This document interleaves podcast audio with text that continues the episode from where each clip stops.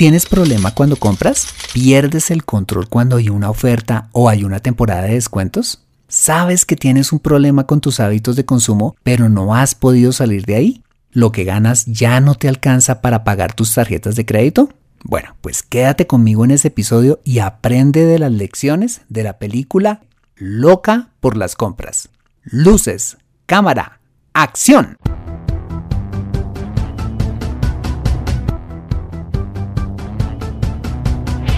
Bienvenido a Consejo Financiero, el podcast de finanzas personales donde aprenderás a manejar inteligentemente tu dinero, salir de deudas, tomar buenas decisiones financieras y alcanzar una prosperidad sólida y duradera. Consejo Financiero son finanzas personales prácticas para gente como tú que desean transformar su futuro financiero. Bienvenido a bordo.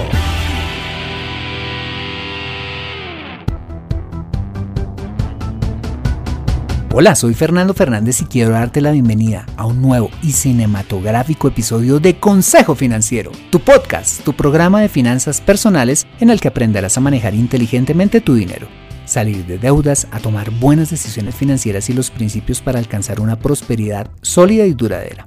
Como bien lo sabes, tener educación financiera no es algo exclusivo para los expertos en finanzas, todo lo contrario, es algo que está a tu alcance y que te ayudará a lograr tus objetivos de vida. Si eres periodista, bailarina, director de cine, mago o cualquiera que sea tu profesión, mira, tarde o temprano necesitarás saber administrar correctamente tu dinero. En Consejo Financiero aprenderás de manera práctica lo que necesitas para ser un máster de tus finanzas personales. Te invito a visitar www.consejofinanciero.com donde podrás encontrar este y muchos más contenidos de finanzas personales que estoy seguro van a ser de utilidad para tu vida financiera. Te recuerdo que puedes encontrarme en facebook.com barra consejo.financiero.podcast, en LinkedIn como Fernando Fernández Gutiérrez y en Twitter como arroba. Bueno, muy bien, y sin más preámbulos, bienvenido a bordo.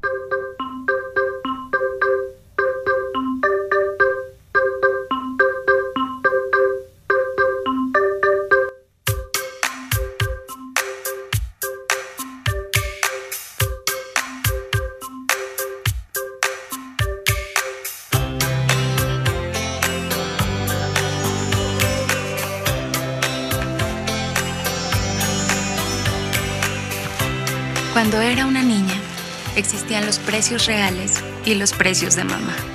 Los precios reales venían en cosas resplandecientes que duraban tres semanas y los de mamá venían en cosas feas que duraban para siempre. Sí, que tienen 50% de descuento. Ah, sí, por supuesto que bien esta noche. Sí, son muy durables y prácticos.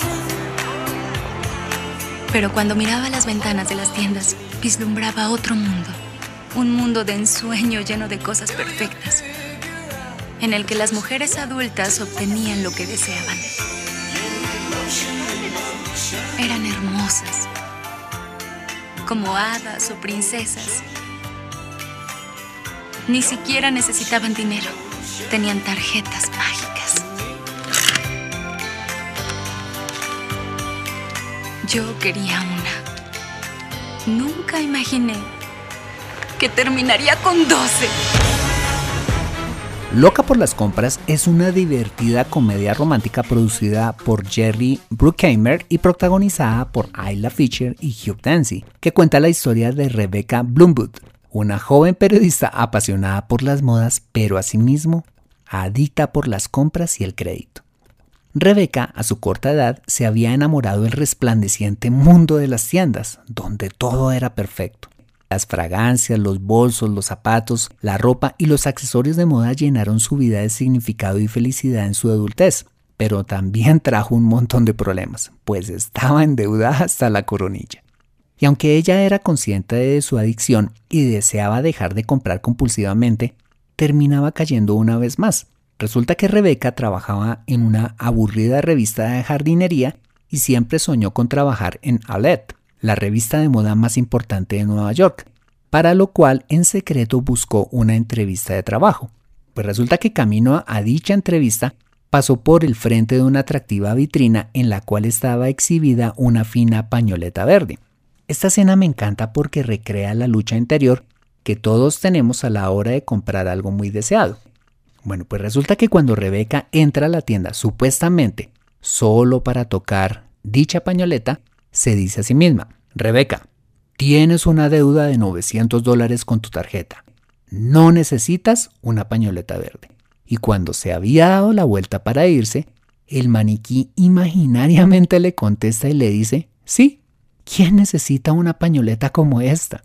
Igual puedes cubrirte el cuello con un suéter viejo, así como lo hubiera hecho tu madre. Y luego el maniquí agrega, lo más importante de esta pañoleta es que se volverá parte de una definición de tu psique. Es perfecta si quieres resaltar tu mirada. Puedes usarla con lo que quieras y vas a llegar a esa entrevista con confianza y porte. Pues como imaginarás, finalmente el maniquí convence a Rebeca y ella termina comprando con sus 12 tarjetas de crédito prácticamente copadas y un dinero adicional la dichosa pañoleta. El caso es que Rebeca llega a su entrevista de trabajo pero encuentra que la vacante fue ocupada por alguien más. Pero el encargado, a quien ella le cayó muy bien, le dice que dicha revista de moda es propiedad de un grupo empresarial y que en ese momento hay entrevistas para otra revista del grupo, la revista financiera Ahorro Exitoso, y le aconseja que se postule allí como un trampolín para llegar algún día a la tan anhelada revista de modas. Bueno, pues allí se entrevista con Luke Brandon el editor en jefe de dicha revista, fingiendo ser una experta en finanzas personales y tras un golpe de suerte termina siendo columnista de esta revista. Y después de algunos intentos fallidos por escribir de un tema que ella totalmente ignoraba como las finanzas personales, termina escribiendo un artículo que contaba su experiencia como compradora tras haber sido engañada por una oferta en una tienda por departamentos, relatando la profunda decepción experimentó cuando descubrió la baja calidad de un supuesto artículo de cashmere que había comprado. Pues este artículo se convierte en un éxito total, llevando a la revista Ahorro Exitoso a la fama y a Rebeca a ser reconocida como una afamada columnista de finanzas y a tener un bello romance con su atractivo jefe, Luke Brandon. Bueno, y aunque las cosas empezaron a salir bien para Rebeca, ella empieza a vivir una doble vida pues de una parte da consejos financieros en la revista que le llegan a la gente, pero a la vez sus finanzas personales son un total desastre y tras pedirle a su mejor amiga que le abra las facturas de sus tarjetas de crédito por ella, pues ella no tenía el valor para hacerlo, encuentra que debe más de 16 mil dólares. Es muy graciosa la película, pues cada vez que la llama un cobrador o Derek Smith, un agresivo cobrador de deudas, inventa todo tipo de historias para no darle la cara, diciéndole cosas como que se rompió una pierna, que tuvo que viajar a Finlandia, o inventa supuestos accidentes o fallecimientos de su tía. De hecho, lleva un control de las mentiras que debe decir cada vez que la llaman a cobrarle. El caso es que este cobrador no deja de perseguirla, amenazando su exitosa carrera como experta en finanzas, hasta que un día, en su debut en la televisión nacional es descubierta por este enfrente de todo el mundo. Esto la lleva a perder su trabajo, a su mejor amiga y de paso a Luke, quien al descubrir tantas mentiras termina la relación con ella. Y ya sin nada, Rebeca regresa a donde sus padres, quienes la consuelan. Pero algo inesperado sucede. La dueña de Alert, la revista para la cual siempre había querido trabajar, la visita y le ofrece ser la columnista de una sección que se llamaría Moda al alcance, donde hablaría de cómo comprar, pero usando las tarjetas de crédito. En ese momento ella se entristece y rechaza la propuesta, pues por primera vez en su vida había decidido cambiar y no volver a cometer los mismos errores del pasado que le habían hecho perderlo todo. Entonces, pide la ayuda de sus padres y de unos amigos que conoció en un grupo de autoayuda al que a veces iba de adictos a las compras, llamado compradores anónimos, algo así como alcohólicos anónimos. Bueno, tú me entiendes. Y decide hacer una subasta de todo su ropero, incluida la famosa pañoleta verde, evento que resulta ser todo un éxito y logra recaudar los 16 mil dólares que sumaban todas sus deudas. Y pasa algo muy divertido para sacarse el clavo por todo lo que su cobrador la hizo sufrir, Rebeca decide ir a su oficina para pagarle la totalidad de su deuda, pero ¿sabes cómo? En monedas. Y sale de su oficina con la frente en alto. Al final se reconcilia con su amiga y hay una escena que me encanta.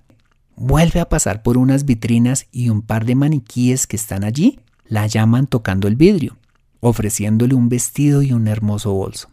Pero esta vez, ¿qué crees? Ella decide decirles que no y seguir adelante y estos y todos los maniquíes de las demás tiendas la aplauden, pues ella ha sido libre de las deudas y el consumismo, y reconocen su cambio.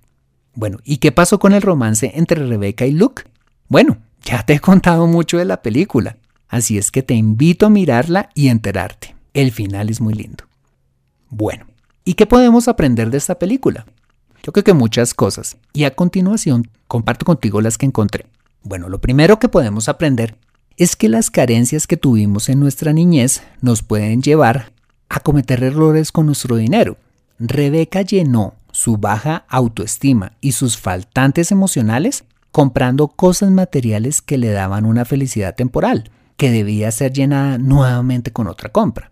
Mira, puedes comprarte unos zapatos nuevos, una corbata de marca o una camioneta nueva, pero si lo haces para llenar vacíos emocionales o sentirte más seguro como persona, estás cometiendo un error. El marketing y la publicidad lo sabe y por eso invierte millones de dólares cada año para convencerte de comprar sin medida. Por esa razón, si quieres alcanzar un cambio profundo en tus finanzas, lo primero que tienes que hacer es examinar tus emociones y llegar a la raíz de tus hábitos financieros. ¿Compras porque quieres subir tu autoestima? ¿O compras quizás porque llenas vacíos como la soledad o la tristeza? ¿O quizás compras porque encuentras felicidad en las cosas materiales? La sanidad financiera empieza cuando nos conocemos a nosotros mismos y trabajamos en nuestras debilidades conscientemente. En segundo lugar, podemos aprender que la falta de educación financiera desde que somos pequeños hasta cuando somos grandes nos puede conducir fácilmente a endeudarnos, empezando con las tarjetas de crédito. Cuando era niña, Rebeca veía cómo las mujeres adultas compraban sin tener dinero, solo teniendo esas mal llamadas tarjetas mágicas. Como te lo cuento en el primer episodio de este programa, cuando recién empecé a trabajar, te cuento que estaba convencido que tener tarjeta de crédito era sinónimo de estatus y un factor clave a la hora de conquistar a la niña que me gustaba. ¿Y de quién aprendí eso? Bueno, pues de mi maestro de esa edad, llamado televisión, y de los convincentes comerciales donde salía gente atractiva aparentemente próspera teniendo dinero plástico. Y sí, como imaginarás, cometí un montón de errores endeudándome con tarjetas de crédito, pero fue la educación financiera la que me sacó de ese mundo. En tercer lugar, podemos aprender que es importantísimo escuchar nuestra conversación interior a la hora de comprar, donde la euforia por obtener algo muy deseado nos puede llevar a inventar miles de excusas para comprar cosas que no necesitamos. Esto se recrea en la escena donde Rebeca discute con el maniquí acerca de las razones por las cuales debía comprar la pañoleta verde. ¿Cuántas veces has comprado algo que no necesitabas porque internamente te llenaste de argumentos falsos para hacerlo? Engañarnos a nosotros mismos, la verdad es una tontería. Te confieso que me encantan, que a mí me encantan los gadgets tecnológicos y muchas veces me he sentido tentado a comprar por impulso. Para evitar que eso nos pase, hemos decidido con mi esposa consultar el uno al otro antes de hacer alguna compra y preguntarnos si es algo que realmente necesitamos o solo es un capricho. Esto nos ayuda a tener cabeza fría y comprar racionalmente. Bueno, en cuarto lugar, y aunque la película lo presenta de una forma muy divertida, cuando compramos sin medida y nos endeudamos, estamos viviendo una doble vida, una vida falsa, una vida de apariencias, mostrándole a los demás lo que no somos, mientras en realidad estamos pasando apuros para llegar a fin de mes. Y tarde o temprano, como en la película, seremos descubiertos. Cuando las deudas se salgan de nuestras manos. Y además te has puesto a pensar, ¿cuál es el ejemplo que le estamos dando a nuestros hijos? ¿O cómo puede llegar a afectar nuestros malos hábitos financieros a nuestra relación de pareja? Mira, yo he aprendido con la experiencia que lo mejor que podemos hacer para vivir una vida feliz y tranquila es por supuesto trabajar con diligencia en nuestras metas financieras y aspirar cada día a ser mejores, pero siendo nosotros mismos y sobre todo no aparentar lo que no tenemos y eso se logra cuando dejamos de compararnos con los demás y nuestra identidad no se basa en las cosas materiales que poseemos. En quinto lugar, podemos aprender que las deudas son de las cosas más horribles que podemos tener en la vida. No es agradable perder una relación con alguien que amas o con un amigo por causa de las deudas, como tampoco lo es tener que trabajar para nuestros acreedores ni mucho menos recibir notificaciones o llamadas amenazantes de ellos. La verdad esto no tiene sentido. El papel del cobrador en la película me parece espectacular, pues refleja sin exagerar la forma en que este tipo de personas pueden llegar a intimidar e invadir nuestra vida. Comprar a crédito puede ser muy placentero en el momento, pero tener que pagar después o recibir una llamada amenazándote con quitarte la casa no lo es. Y finalmente, podemos aprender que no importa cuántos errores hayamos cometido con nuestro dinero y en general con nuestra vida, siempre va a haber una oportunidad y esa oportunidad comienza con reconocer que tenemos un problema y tener un deseo genuino de cambio. Algunos como Rebeca tienen que tocar fondo y perderlo todo para ahí sí cambiar. Pero te pregunto, ¿por qué tener que tocar fondo para cambiar nuestras finanzas? Y en ese proceso de cambio, es importante buscar el apoyo de nuestra familia y de verdaderos amigos que nos ayuden a dejar nuestros viejos hábitos financieros, como lo hizo Rebeca en la película.